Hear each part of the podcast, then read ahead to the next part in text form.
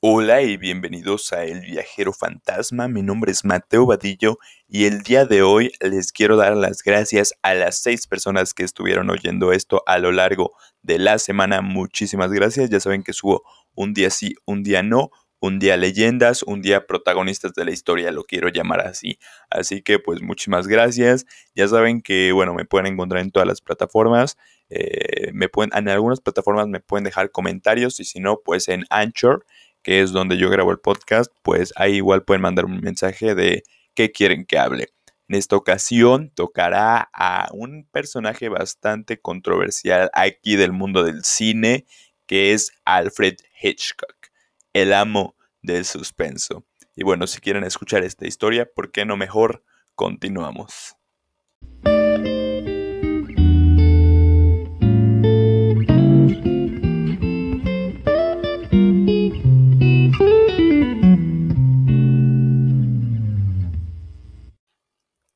Antes de ponerlas en el anaquel, Alfred anotaba en el lugar de procedencia de cada lata. Terminadas sus labores en la tienda de abarrotes de sus padres, se iba a su cuarto y trazaba en el mapa mundi que colgaba de la pared la ruta que ese alimento enlatado había seguido para llegar a Listonstone, Londres. William y Emma Jane eran sumamente estrictos y querían que sus hijos, Alfred, William y Eileen seguían al pie de la letra de los preceptos católicos en los que ellos creían. Para William, la mentira era una falta imperdonable y para evitar que sus hijos fueran deshonestos, los, los escarmentó de maneras diversas. O sea, digamos que ahí empieza la infancia difícil de Hitchcock. En algunas ocasiones que el pequeño Alfred se había portado mal, su padre le dio una carta y le pidió que la llevara a la estación de policías. El pequeño Hitch, sobrenombre a él mismo le gustaba usar, y que posteriormente se hiciera famoso, salió de su casa y se encaminó a la estación. Al llegar, entregó la carta a uno de los oficiales, quien entonces lo tomó de la mano, lo guió a una celda y lo encerró. Esto le pasa a los niños deshonestos, dijo el policía, quien dejó a Hitchcock tras los barrotes durante más de cinco minutos. Alfred nunca volvería a ser el mismo. Tras terminar sus estudios en el Colegio Jesuita San Ignatius, comenzó a trabajar en la compañía de telégrafos Henley Telegraph and Cable Company, y parte de su sueldo estaba destinado a ir al cine. Las películas mudas en blanco y negro se convirtieron en una obsesión para el joven amante de la ingeniería. Cinco años más tarde, Hitch dio un giro a su carrera y se convirtió en diseñador de créditos de las películas producidas en los estudios Lasky. El hombre, que aún soñaba con recorrer el mundo, pronto destacó, pero fue un golpe de suerte lo que le permitió dirigir su primera película. El director, Hugh Christ, estaba rodando la película de comedia I Will Stay Your Wife, en la que Hitch era su asistente de dirección. Cuando Croix enfermó y avisó que tendría que faltar al set durante más de un mes, los productores permitieron que Alfred terminara la película en blanco y negro, aunque no se le acreditó su trabajo protagonizada por Seymour Hicks y Gertrude McCoy.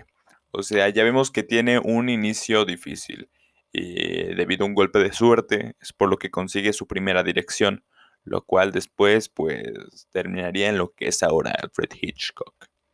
A pesar de jugarles bromas pesadas en el set y de referirse a ellos como ganado, Alfred Hitchcock trabajó con algunos de los mejores actores de la época dorada de Hollywood, incluyendo a Cary Grant, Ingrid Bergman, John Fontaine y Laurence Oliver.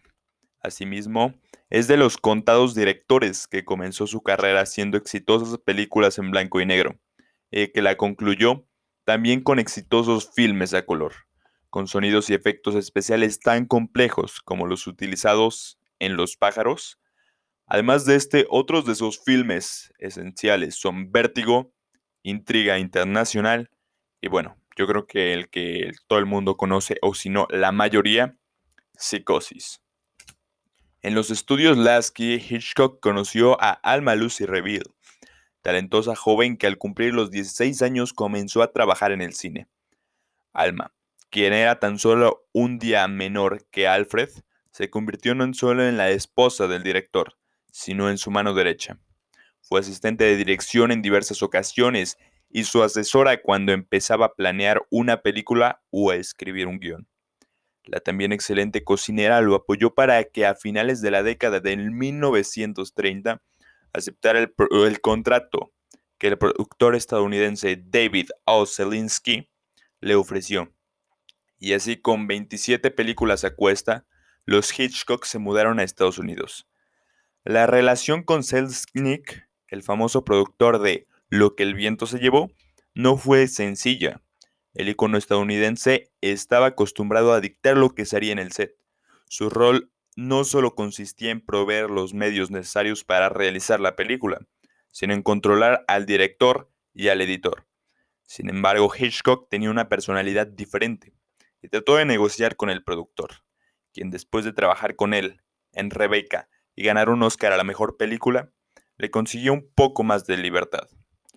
Alfred filmaría cuatro películas más con Selznick: International Picture, Foreign Correspondent, El señor y la señora Smith, Sospecha y Saboteador, antes de comenzar a trabajar de manera independiente. Tras los cortometrajes Buen Viaje y Aventura Malgache, Hitchcock rodó Náufragos, la cual está basada en una idea original de John Steinbeck, autor de la novela De ratones y hombres, y uno de los pilares de la literatura estadounidense del siglo XX. Después de 1945, ya como productor, Hitchcock dirigió algunas de sus mejores películas, incluidas Con M de Muerte, Para atrapar al ladrón, Vértigo, Intriga Internacional y Psicosis. Sus filmes, aunque, aunque exitosos, comercialmente no siempre recibieron buenos comentarios de los críticos.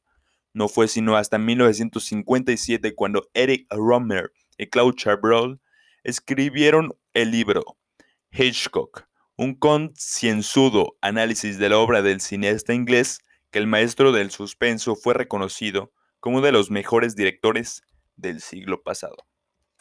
Aquello que es todo y nada. Alfred Hitchcock creó el término MacGuffin para referirse a un recurso cinematográfico que ayuda al desarrollo de la trama en una película de suspenso. El MacGuffin es un elemento que aparentemente carece de importancia, como la carta de psicosis o el collar de vértigo, y que aumenta la tensión del film. En una entrevista con el periodista Pitch Martin, Hitchcock describió al MacGuffin como la trampa, el truco, la parte más excitante, pero lo más curioso es que el MacGuffin nunca tiene demasiada importancia. El director de unos 70 metros de altura trabajaba todos los días y era sumamente metódico. No salía de su oficina durante las horas de trabajo. Siempre utilizaba el mismo tipo de traje y corbata, para no gastar tiempo en pensar en lo que iba a usar. No manejaba y se hospedaba en los mismos cuartos de hoteles a fin de sentirse a gusto y seguro. El ser tan metódico Quizás también le sirvió para dar el siguiente paso en su carrera, ingresar al mundo de televisión, donde presentó su famosa silueta para crear el programa de televisión Alfred Hitchcock Presenta. La serie comenzó a transmitirse en 1955, perdónenme, y concluyó en el 1964.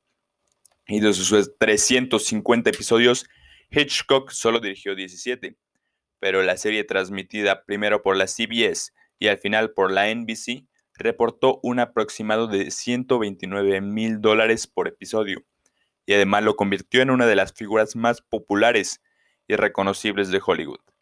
Su silueta también apareció en la colección de libros de terror y suspenso de la compañía Dell Publishing y en el juego de mesa Why. Su vida personal transcurrió con mediana tranquilidad, su relación con Alma era tranquila, estable, al igual que su situación financiera. Y su hija, Patricia Hitchcock, siempre lo idolatró. Cuando no estaba en el set de filmación, Hitch pasaba el tiempo con su familia y amigos, platicando y disfrutando de un buen platillo. En 1968 le dieron el premio Irving G. Talburn Memorial Award por sus contribuciones a la evolución del lenguaje cinematográfico y los efectos especiales. A pesar de, haber, de no haber adoptado la nacionalidad estadounidense, en 1979 recibió el premio Life Achievement Award de parte del American Film Institute por sus logros a lo largo de su trayectoria cinematográfica. Hitchcock llegó a mencionar en tono de broma que esos premios solo se otorgan cuando la persona está cerca del lecho de muerte. Meses después de ser nombrado caballero por la reina de Inglaterra, Sir Alfred Hitchcock falleció el 29 de abril de 1980 a causa, a causa de insuficiencia renal en su casa de Los Ángeles. A más de tres décadas de su fallecimiento sigue siendo reconocido como el almo del suspenso y como uno de los mejores directores de todos los tiempos.